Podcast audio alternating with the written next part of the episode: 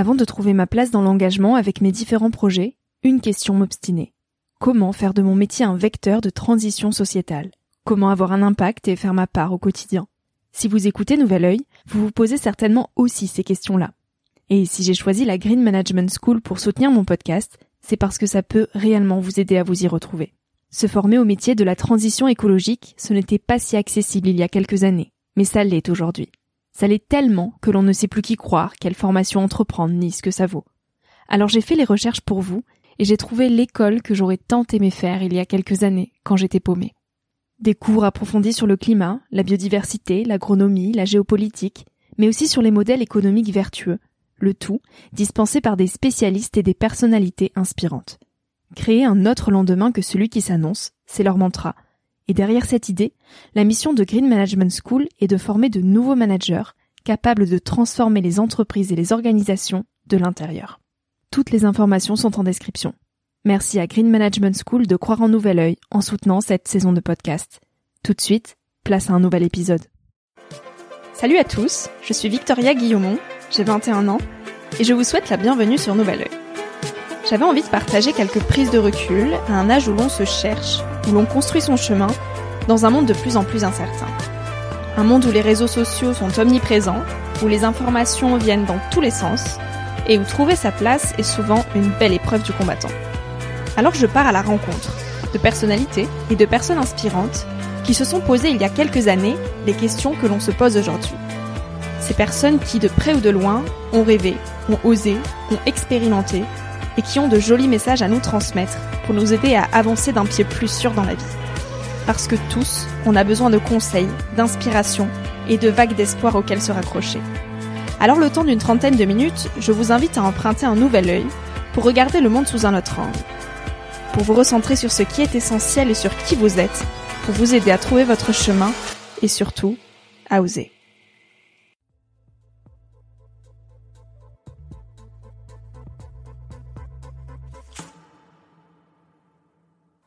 Ça demandait beaucoup de courage de partir. Évidemment, euh, laisser sa carrière comme ça de côté après avoir fait 5 ans d'études, ça demande du courage, mais après je me suis rendu compte qu'en fait ça me demanderait plus de courage de continuer à faire ça, sachant que ça me rendait malheureux. Et donc une fois qu'on est parti, je me sentais libre. La destination, c'était d'abord l'Afrique australe qu'on a choisie. C'est pas les destinations les plus touristiques entre guillemets. C'est vrai qu'on peut plus parler de l'Asie du Sud-Est ou même de pays en Amérique latine. Et donc forcément, quand on dit l'Afrique du Sud, l'Afrique du Sud par exemple, c'est vrai, un haut taux de criminalité par exemple. Je pense qu'en effet, c'est des pays qui font un peu peur, surtout quand on dit qu'on veut partir tout seul, acheter un véhicule, se balader avec notre véhicule et dormir sur le toit de notre véhicule, ça semble un peu fou comme projet. J'avoue avoir longtemps réfléchi avant de trouver la manière dont j'allais vous présenter Ilyes et Camille. J'ai fini par trancher en les décrivant comme deux petits anges en quête d'inspiration et d'espoir. L'envie de se rapprocher de ce qui est essentiel pour eux, l'humain et l'environnement, les a poussés vers un projet assez fou.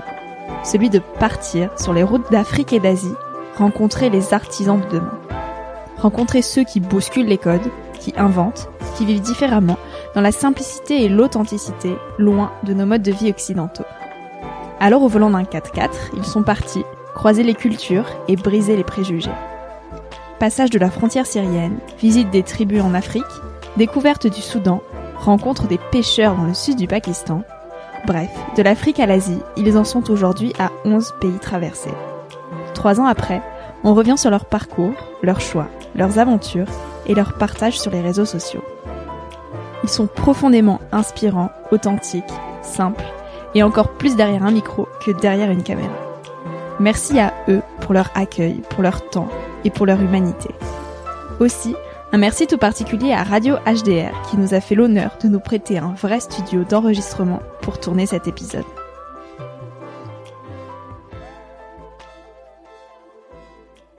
T'as bien dormi? Moi c'est Ilyes. Camille, des artisans de domaine. Et on va faire un podcast avec Victoria. Et t'as pris quoi hier euh, pour le dîner? On était ensemble. Hein Non, on n'a pas dîné ensemble Avec des protéines de soja. Merci beaucoup. Déshydraté. Tu prends des protéines de soja toi Oui. Mais ça veut dire que t'es végétarienne Oui.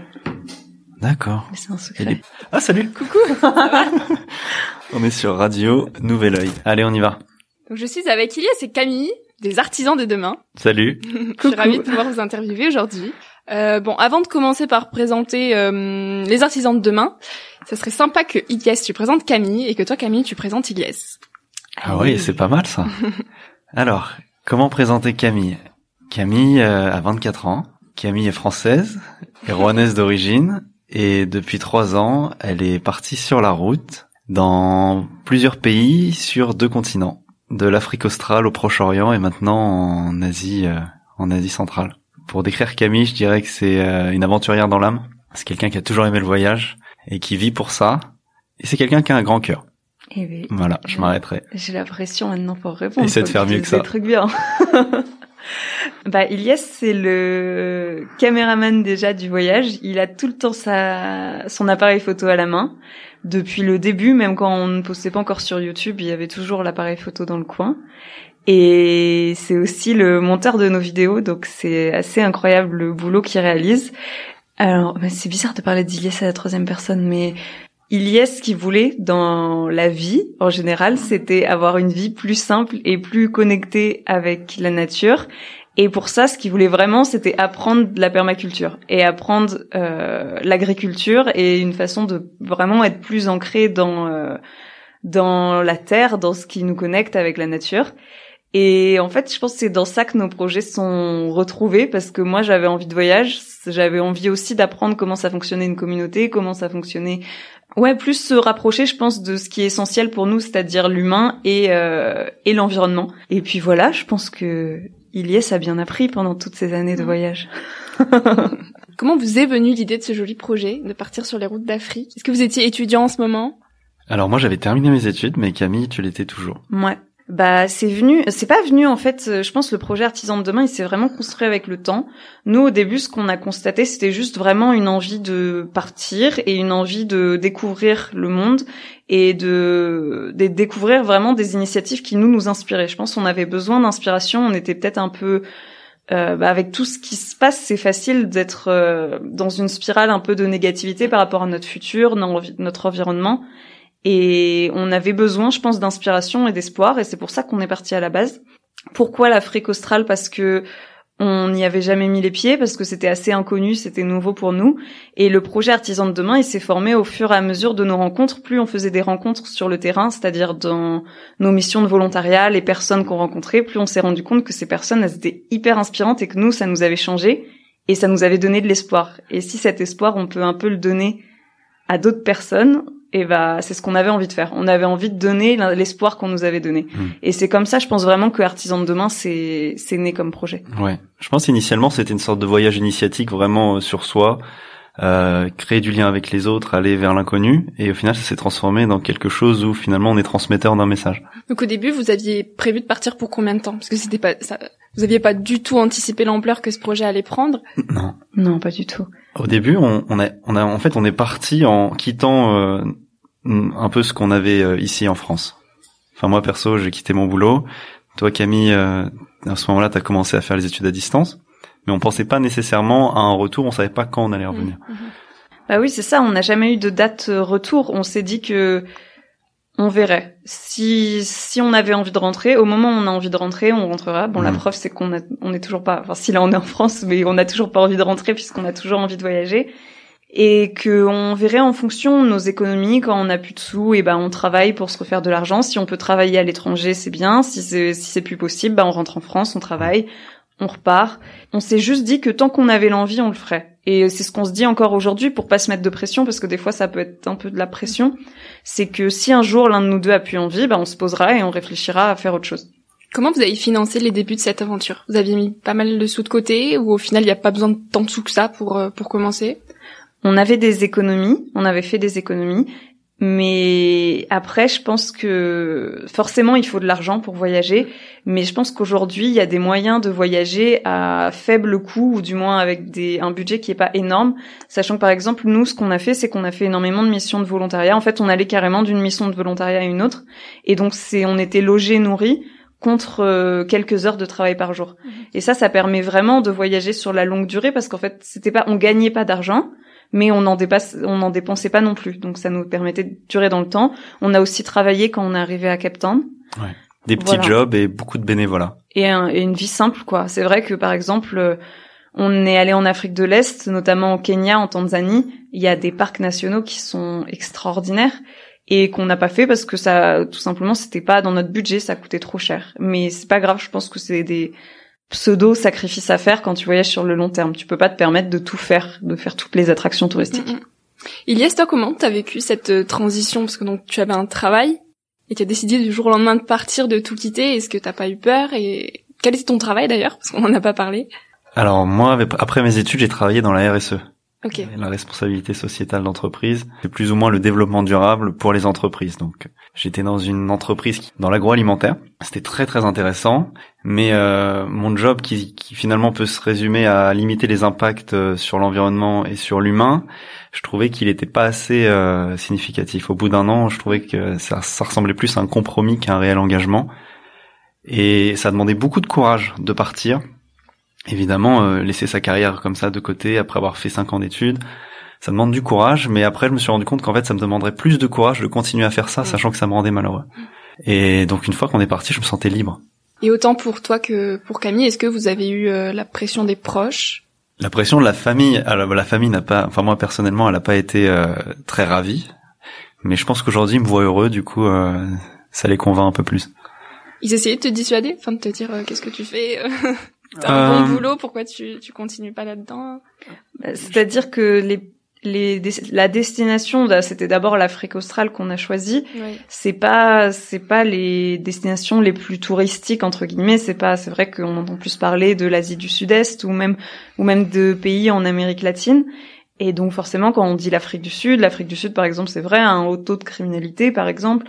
Mais donc je pense qu'en effet, c'est des pays qui font un peu peur, surtout quand on dit qu'on veut partir tout seul, acheter un véhicule, se balader avec notre véhicule et dormir sur une tente mhm. sur le toit de notre véhicule. Ça semble un peu fou comme projet. Mais Il y a eu, ils ont eu peur, mais je pense qu'ils ont appris à nous faire confiance et ils ont vu qu'on avait la tête sur les épaules.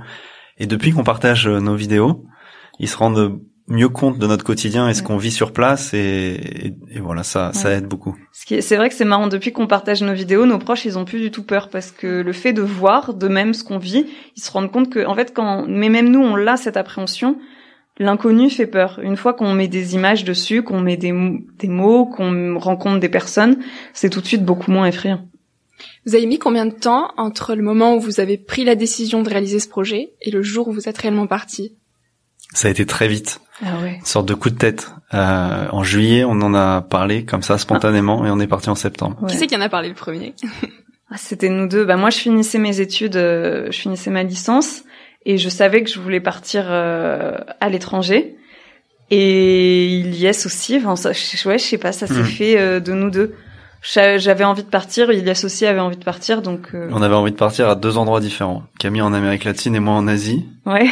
donc et, on a choisi Et on s'est dit, allez, on va aller là où on n'aurait jamais imaginé aller. Et donc seulement en quelques mois, passer de la décision à réellement partir.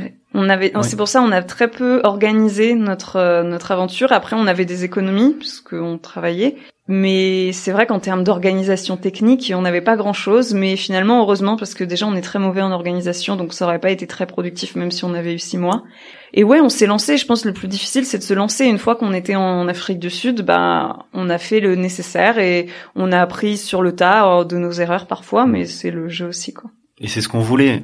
On s'est pas précipité euh, juste comme ça. C'est on voulait sortir de notre zone de confort. Du coup, on voulait pas être prêt à 100%. On voulait aller dans un endroit mm. où on ne connaissait rien et, s'adapter sur place. Mm. Et laisser euh, l'inconnu faire euh, faire son chemin. Ouais. et du coup, comment vous êtes descendu de Rouen jusqu'en Afrique? Alors euh, en avion.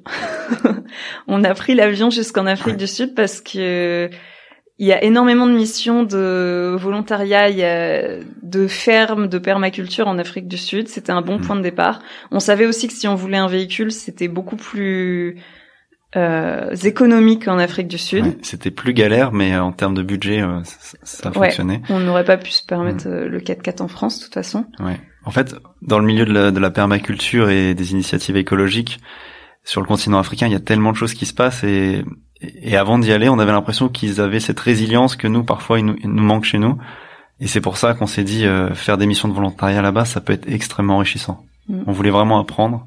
Après, je pense en partant, on avait cette vision plus globale du continent, mais en fait, c'est difficile aujourd'hui de dire ils ont cette résilience parce que on s'est rendu compte que nous, on a vu qu'une toute petite partie du continent et c'était, on a fait, on a traversé 11 pays et je pense qu'il n'y a pas un pays pour lequel on pourrait faire une généralité par Mm. rapport à l'autre. Tout est différent, même dans. Mais c'est c'est c'est certain qu'en tout cas euh, sur euh, la côte est du continent africain, il y a énormément d'initiatives, énormément de de choses qui se passent pour le monde de demain. Donc vous m'avez dit que vous prévoyez pas vraiment vos déplacements, mais vous avez quand même une une ligne de route entre guillemets à vous dire bon après ce pays on va aller ici, euh, après celui-ci on va aller là. Vous projetez euh, combien de temps à l'avance? Ça a évolué pendant le voyage. Euh, donc les, les deux ans sur le continent africain, ils se sont faits euh, au compte-goutte, c'est-à-dire euh, on arrivait dans une mission de volontariat, on y restait euh, entre un et deux, trois mois, et au bout d'un moment dans la mission, on se disait bon bah où est-ce qu'on va après?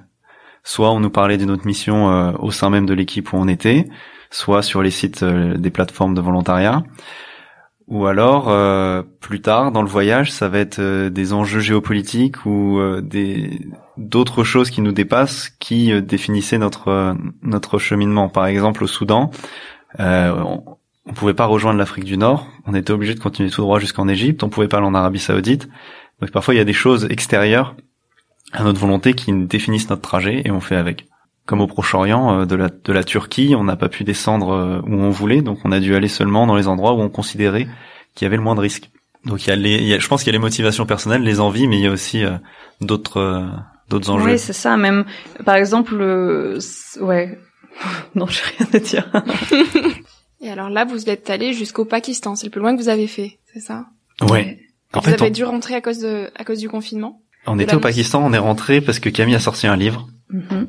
On, et est- c'était avant le coronavirus. on était censé rentrer un mois pour euh, la sortie du livre et pour revoir euh, notre famille et rentrer. euh, bah, c'était mi-mars, je crois, on devait rentrer. Mais en fait, euh, avec avec le virus, le confinement, la situation mondiale, tout s'est enchaîné très très vite et donc euh, nous voilà toujours en France et la voiture nous attend toujours euh, au Pakistan. Ah oui, c'était ma question, la grosse baleine où est-ce qu'elle était? La grosse baleine est euh, sous une bâche saucissonnée euh, au Pakistan. Et donc vous avez prévu d'aller la retrouver quand? Euh, là, on, question. on pense que on pense que ça se fera pas avant septembre, octobre. Minimum, ouais. Dans tous les cas. Et c'est quoi les prochaines étapes? L'Inde?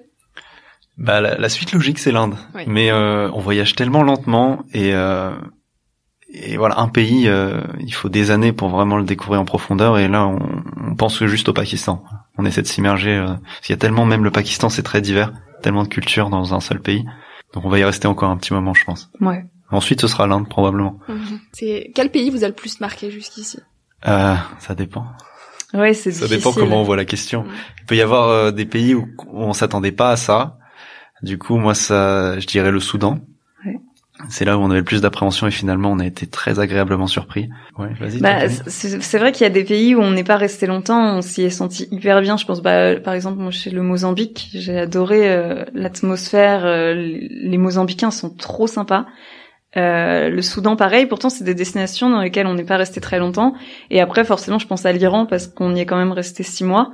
Et, et qui aujourd'hui encore, on y pense tout le temps. Je pense, on y pense tous les jours. On a envie d'y retourner. Et mais c'est difficile de choisir. Franchement, dans tous les pays qu'on a traversés, ils ont tous, on a, on a envie de retourner partout en fait. On aurait envie de refaire le voyage du début jusqu'à la fin. Vous avez mis un an, il me semble, euh, à prendre la décision de vous lancer sur les réseaux sociaux. Quel a été l'élément déclencheur? Comment vous vous êtes dit bon, on va peut-être partager ce qu'on fait, Mm. lancer notre chaîne YouTube? Ça a mis presque deux ans et je pense l'élément déclencheur, c'est ce voyage et c'est le fait de se détacher de l'image qu'on projette vers les autres. Et sur la route, on croise tellement de regards, tellement de visages et tellement de gens nous voient que en fait, on avait cette peur de se montrer, protéger son image, que comment est-ce qu'on va être perçu. Et le fait d'avoir euh, cet exercice quotidien hein, sur la route, vraiment, euh, vu qu'on est beaucoup regardé, on regarde beaucoup les autres, on se dit que finalement, euh, on, porte, on, on portait peut-être trop d'importance à notre image. Et c'est là qu'on a eu le déclic. On s'est dit bon bah, ça sera juste des personnes en plus qui nous auront vus comme des milliers d'autres. Et On- comment Oui, vas-y Camille. On avait envie de partager, mais c'est vrai qu'il y avait ce truc qui nous retenait de euh, de notre image, de partager. no- C'est quand même très personnel parce Mhm. que partager notre voyage, c'est notre vie quotidienne en fait. Et donc partager notre vie quotidienne sur euh, les réseaux sociaux, pour nous, c'était un pas. Je pense au début du voyage, c'était impensable. On n'était même pas sur Instagram, on postait rien. Enfin, Parce qu'en fait, sur nos réseaux perso, on poste rien. ouais. On n'est pas du tout, euh, on n'aime pas du tout faire ça. ouais. Donc euh, ouais, c'est vraiment une évolution, je pense, euh, au fur et à mesure du voyage. Et donc c'est toi, Ilias, le caméraman, si on peut, on peut t'appeler comme ça. Ouais.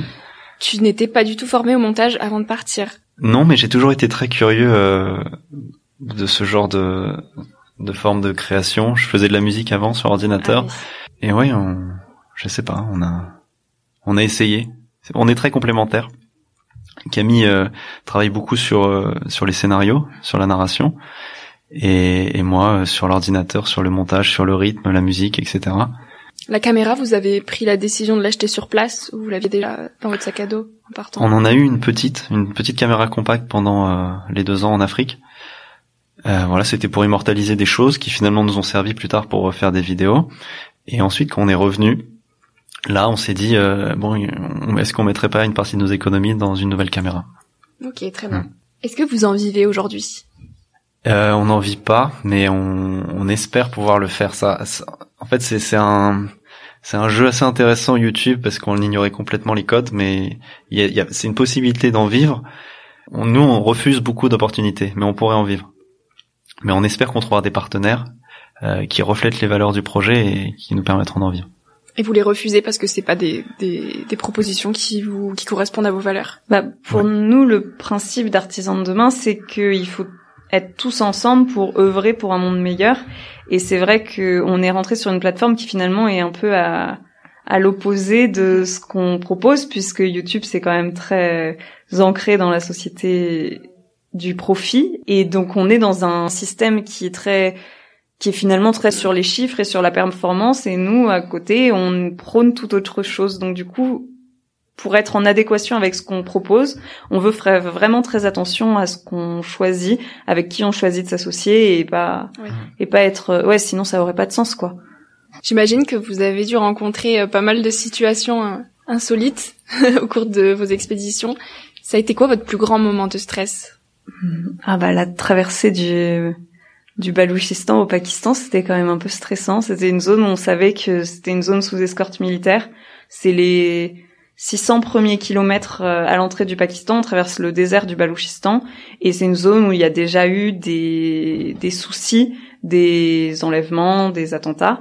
Et donc on est escorté par les militaires pakistanais. Cette route, on l'a redoutée depuis un petit moment. Et euh, bah, au final, euh, au final, ça s'est passé hein, parce que les militaires nous ont vraiment mis à l'aise. Ils étaient très sympas avec nous, ils étaient très cool, très détendus aussi. Donc c'était pas si stressant sur le moment que toute l'appréhension qu'il y a eu avant finalement. Et, euh, et sinon, euh, moi c'est plus euh, là quand on est rentré en France, je déteste l'avion. C'est plus stressant finalement. Non, la conduite aussi. Oh, il y a plein de trucs qui sont stressants. C'est plus toi qui conduis, Ilias, non? Depuis quelques pays, c'est vrai que c'est plus Ouais. moi. Ouais. On a eu quelques épisodes un peu traumatisants et et ouais. Mais Comment on ça, partage. Camille t'a fait peur au volant, c'est ça non, non, non, c'est voilà des choses parfois sur la route, ça peut arriver vite. euh. La, la conduite est de plus en plus euh, délicate, je dirais, ou requiert de plus en plus d'attention. Et euh, en Iran, les gens conduisaient très très vite, donc euh, moi j'aimais pas trop. Autant euh, sur la route de l'Afrique de l'Est, euh, j'ai conduit et il y a pas, il y a pas eu, enfin c'était c'était tranquille parce que tu roules jamais très vite. Des fois, les routes sont pas trop en bon état, donc euh, tu roules tran- tranquillement. Et euh, depuis l'Iran et au Pakistan, je trouve que les gens roulent très vite, et du coup, ça, ça me, ça me bloque un petit peu plus. C'est pas, de toute façon, on n'aime pas particulièrement conduire. hein. Sur les chemins, sur les chemins hors piste, sur euh, les chemins de campagne, oui. Mais dès que c'est dans la ville, euh, c'est une, c'est un. Ouais, c'est une grosse source de stress. Est-ce que vous avez déjà eu envie d'arrêter le projet à un moment? Au Ouais. final, euh, ouais. Ouais, il y a toujours En des fait, doutes. ouais, Hein. Il y a des hauts et des bas. hein. C'est euh, c'est ça en fait. Je pense que quand quand, quand les personnes regardent les vidéos, on, on essaie d'être positif parce qu'on on croit vraiment que la positivité, ça va attirer la positivité et on veut pas partager un message négatif. Mais c'est vrai que n'importe qui qui voyage pendant aussi longtemps, il aura des moments où il se posera la question est-ce que je Mm. fais un bon choix? Est-ce que je suis pas en train de faire n'importe quoi? Voilà, quand t'es fatigué, quand tu tombes malade, tu n'as pas toujours les idées claires. Donc dans ces moments-là, on prend toujours le temps de laisser plusieurs jours, même parfois plusieurs semaines, où on se pose et on voit si l'envie revient ou pas. Et pour l'instant, elle revient toujours. Ouais, je pense que vraiment l'important c'est de pas se sentir forcé quand on se sent obligé, si tu te mets cette obligation, par exemple, il y en a qui partent en backpack et qui se disent je pars pour euh, un an et je rentre dans un an. Et ce fait des fois de se sentir obligé, c'est très, ça met beaucoup de pression. Mm. Et euh, je pense que nous, pour éviter ça, justement, on se met pas de pression de temps, on se met pas de pression de on se laisse le choix, quoi. On se laisse toujours une porte sur le côté qui dit si on a envie d'arrêter, on arrête. Et le fait d'avoir cette porte sur le côté, ça nous permet nous de savoir qu'en fait on a envie de continuer et on prend notre temps. Et quand on a des moments où c'est plus des coups de mou, et ben on prend le temps de se poser, le temps pour nous, et ça revient toujours, ouais. Qu'est-ce que vous tirez personnellement de toutes ces rencontres que vous avez faites? Beaucoup de leçons. Ouais, énormément Comme de ça choses. là. euh, Alors moi, ce que je tire, c'est non, je pense qu'on le tire tous les deux de la même façon, c'est qu'on a appris que l'être humain, il y, a une, il y a une chose inhérente à, à, notre espèce, c'est le lien avec les autres. Et ça, c'est un truc. Euh, j'ai l'impression qu'on le perd un peu parfois dans nos sociétés. Enfin, en tout cas, moi, je le perdais. J'avais l'impression que je pouvais me débrouiller tout seul, que j'avais pas forcément besoin de l'autre. Mais, euh, mais je pense à un réel besoin que parfois on oublie et qui peut être un, une source de mal-être. Euh, ouais, on, a, on s'est on s'est pas mal reconnecté avec ça la communauté, euh, mais la famille, les amis, savoir qu'il y a des gens sur qui on peut compter et aussi aider. Je sais pas. Moi, ouais, je dirais ça. ouais, la confiance même. C'est vrai que Mm. nous, euh, on est dans une société où on apprend à avoir un peu peur de tout. On a peur de l'autre. Il faut pas laisser rentrer l'autre chez soi. Dans la rue, euh, quand on va te parler, on va être tout de suite suspicieux. Et, et je pense qu'on peut pas s'empêcher ça, même avec des valeurs euh, familiales, de grandir avec ça parce que c'est ancré dans notre société. On a on a un peu peur de tout. Et je pense que surtout par rapport à notre euh, par rapport aux rencontres, on a appris à faire confiance, faire confiance à des inconnus. Enfin, je pense qu'il y a il y a trois ans, si on m'avait dit euh, en Iran tous les soirs tu seras invité à dormir chez des gens et puis et puis t'iras, je me serais dit bah, c'est pas possible. Et en fait si, tu rencontres un inconnu dans la rue, il te dit viens manger chez moi et après tu dors chez moi, tu dis ok et puis tu te fais un copain quoi. Et En fait, on se retrouve vachement dans l'autre. Et, euh, et je pense que aussi se retrouve dans nous, malgré les différences euh, parfois Ouais. qui, voilà, la culture, la religion, le langage, couleur de peau, tout ce qu'on veut. Euh, ok, il y a des différences, mais elles sont superficielles. Fondamentalement, on est les mêmes. Enfin, on cherche la même chose. On est content de partager un moment de rigolade, euh, un bon plat.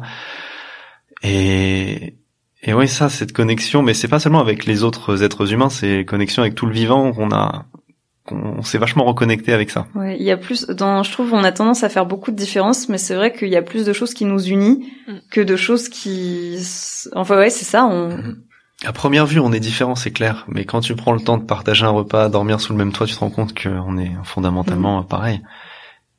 Mais c'est ouais aussi le lien que beaucoup de gens qu'on a rencontrés, notamment dans les villages, dans les zones rurales, le lien qu'ils ont avec la nature. Ça, c'est un truc euh, qui était une belle leçon. Euh, on savait qu'on était déconnectés euh, ici, mais on s'est rendu compte que euh, la reconnexion, elle se fait très vite, mais aussi que bah, il y a pas mal de choses que cette connexion avec la nature, d'avoir euh, les pieds dans la terre, c'est-à-dire toujours être en contact avec euh, euh, la nature, pas pas tout ce qu'il y a de bon dans la nature, aussi les mauvaises choses, hein, comme la mort, le risque, les peurs, tout ça que nous on a tendance à fuir ici. Eux ils l'avaient et, et ouais c'est une leçon. Je dis pas qu'on a réussi à le récupérer, mais on, on y travaille. Et cette connexion que vous avez réussi à trouver là-bas, est-ce que vous avez le sentiment de la perdre un peu plus ici, aujourd'hui? Je pense que c'est plus facile de la perdre, mais je pense qu'on peut tout à fait la trouver ici et qu'on n'est pas obligé de partir à l'autre bout du monde pour la trouver, cette connexion. Il faut juste prendre un peu plus le temps, euh, réapprendre et c'est pas... Ouais, je pense, je suis pas adepte de ce truc de il faut partir au bout du monde pour euh, pour trouver des réponses, pour s'épanouir. Tu peux le faire à côté de chez toi. Je pense juste sortir de sa zone de confort, c'est vraiment un premier pas pour ça. Et euh, et ouais, réfléchir, Ouais, c'est vrai, mais la- la- nous on le fait. Alors, euh, si on devait expliquer pourquoi on le fait, c'est parce que c'est plus facile d'aller chez les autres pour se transformer, parce que forcément t'as un regard qui est différent. Alors quand t'es chez toi, en, en France, plus difficile. t'as un regard critique et Ouais. t'es méfiant surtout. Ouais, il y a une naïveté quand tu vas ailleurs. Si t'es ouvert d'esprit, et t'arrives avec le regard naïf et c'est plus facile de se remettre en question. Mais c'est pas la seule solution. Et qu'est-ce que vous avez l'impression de leur apporter à ces personnes qui vous accueillent? Bah honnêtement, on l'a toujours dit. Moi, j'ai l'impression de moins apporter. certainement, euh, nos copains qu'on a rencontrés, ils nous diraient pas ça. Mais par rapport à tout ce que nous on a reçu, je me, enfin, on a énormément de gratitude par rapport à ça parce qu'on nous a apporté tellement de choses, même pas que, enfin, je parle pas que matériellement, juste même de réflexion et de de pistes. Mais c'est vrai que je pense que nos copains, ça leur fait du bien aussi de rencontrer des personnes. Euh, qui viennent à eux, qui on a plein de choses à se dire en fait sur nos vies, nos vies sont très différentes et pourtant on, on rigole des mêmes sujets et et hmm. dans les pays qu'on a traversés, certains en tout cas ont vraiment une une mauvaise image, ont très peu de tourisme et de voir des étrangers qui s'intéressent à leur culture, déjà ça leur fait un bien fou. Je sais que par exemple, on est toujours trop content de cuisiner pour nous parce que c'est la fierté, la fierté qui est de ta culture, tu la présentes à des étrangers. En plus en général, c'est hyper bon donc euh, On n'a pas à faire semblant. C'est trop bon, on kiffe, ils sont contents. Et ouais, on n'apporte pas grand chose. On apporte certainement euh, aussi un peu d'espoir de notre côté, de se dire que ils sont pas tout seuls. Je pense que c'est ça, le fait de l'altérité. On est ensemble. Et même si on se ressemble pas, euh, personne n'est tout seul. On est tous liés entre êtres humains. C'est des grandes phrases. Hein. C'est des grandes phrases, mais mm. c'est vrai que c'est un échange. Et parfois, on, on pourrait se dire, bah, s'il t'invite à dormir, tu devrais forcément donner quelque chose, mais dans certaines cultures, ce serait malvenu de donner quelque chose. Et juste le fait euh, de recevoir quelqu'un, notamment au Pakistan, juste le fait d'avoir quelqu'un chez soi, c'est un immense honneur. Donc en fait, notre présence, on a du mal à le concevoir parfois, mais le fait qu'on soit chez lui et qu'il nous offre tout, pour lui, c'est déjà un cadeau. Oui. Donc ouais, c'est. Bah, en Iran, il y a une phrase qui dit l'invité est un est un ami de Dieu. Donc, enfin, ça veut tout dire, quoi. Un invité, c'est, c'est vraiment, et je trouve que nous, ça, c'est vraiment une leçon qu'on a envie de ramener avec nous en France parce que, ben, on, on l'oublie parfois à quel point l'hospitalité, c'est important. Vous avez du mal à communiquer avec eux parfois. Est-ce que la barrière de la langue est importante ou vous arrivez toujours à vous en sortir? Bah, des fois, on parle pas du tout la même langue et pourtant, on se comprend. En fait, j'ai l'impression qu'il y a une sorte de langage universel qui fait que même si on parle pas du tout la même langue, on arrivera toujours à se comprendre un minimum. On rentrera pas dans des grands débats, mais euh, mais on peut se comprendre avec des gestes, avec des signes, à rigoler. Il y en a plein des exemples qu'on a eu comme ça. Euh, moi, je pense que c'est quand on était au Soudan, au pied des pyramides. Je, euh, je sais plus où t'étais. T'étais parti quelque part. Dans les pyramides. Bref, moi j'étais avec les gardiens des pyramides au pied, au pied de leur maison. Il faisait hyper chaud. On a partagé, on avait ramené une pastèque qu'on a partagée. On parlait pas la même langue et je me souviens qu'on s'est mis à faire des blagues sur euh, sur Nicolas Sarkozy. C'était trop drôle. On se comprenait pas, mais on rigolait, on rigolait bien. Et des fois, t'as pas besoin de parler la même langue avec des gestes, avec des mimes. Mhm. On se comprend. En un mot, euh, qu'est-ce que vous pourriez dire que cette expérience vous a apporté? Un mot. un mot. Ah bah, pour Elise, ça va être compliqué. On va, on va, poser. bah, y en a. Moi, je dirais l'espoir. C'est ce qui résume le plus, je pense. Mais il y en aurait plein. L'amour, l'espoir. Mais c'est vrai que. Un mot. L'espoir. tu dis quoi, toi? Un mot. Euh, unicité. Très bien, génial. alors dernière petite question pour la fin. Quel conseil vous aimeriez donner à ma génération?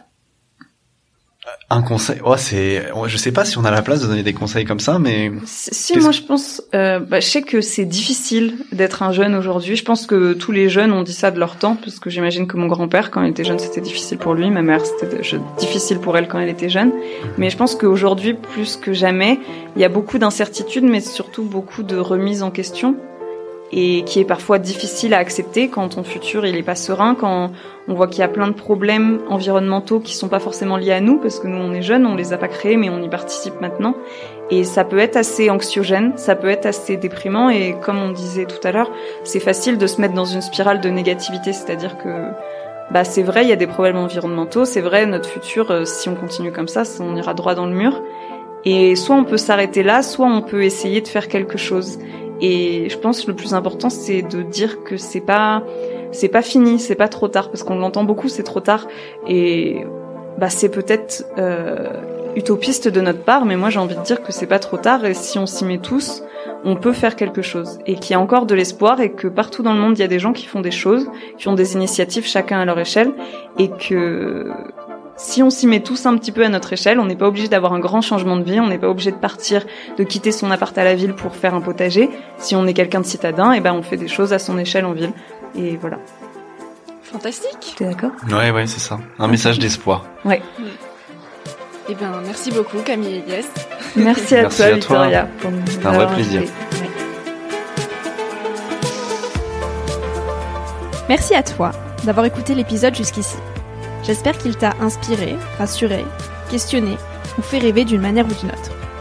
Pour suivre les aventures du podcast, je t'invite à t'abonner pour être informé dès qu'un nouvel épisode sort. Tu peux aussi me retrouver sur Instagram avec le nom du podcast. N'hésite pas à m'écrire si tu veux me faire part de tes retours, de tes impressions et de tes conseils. J'y répondrai avec grand plaisir.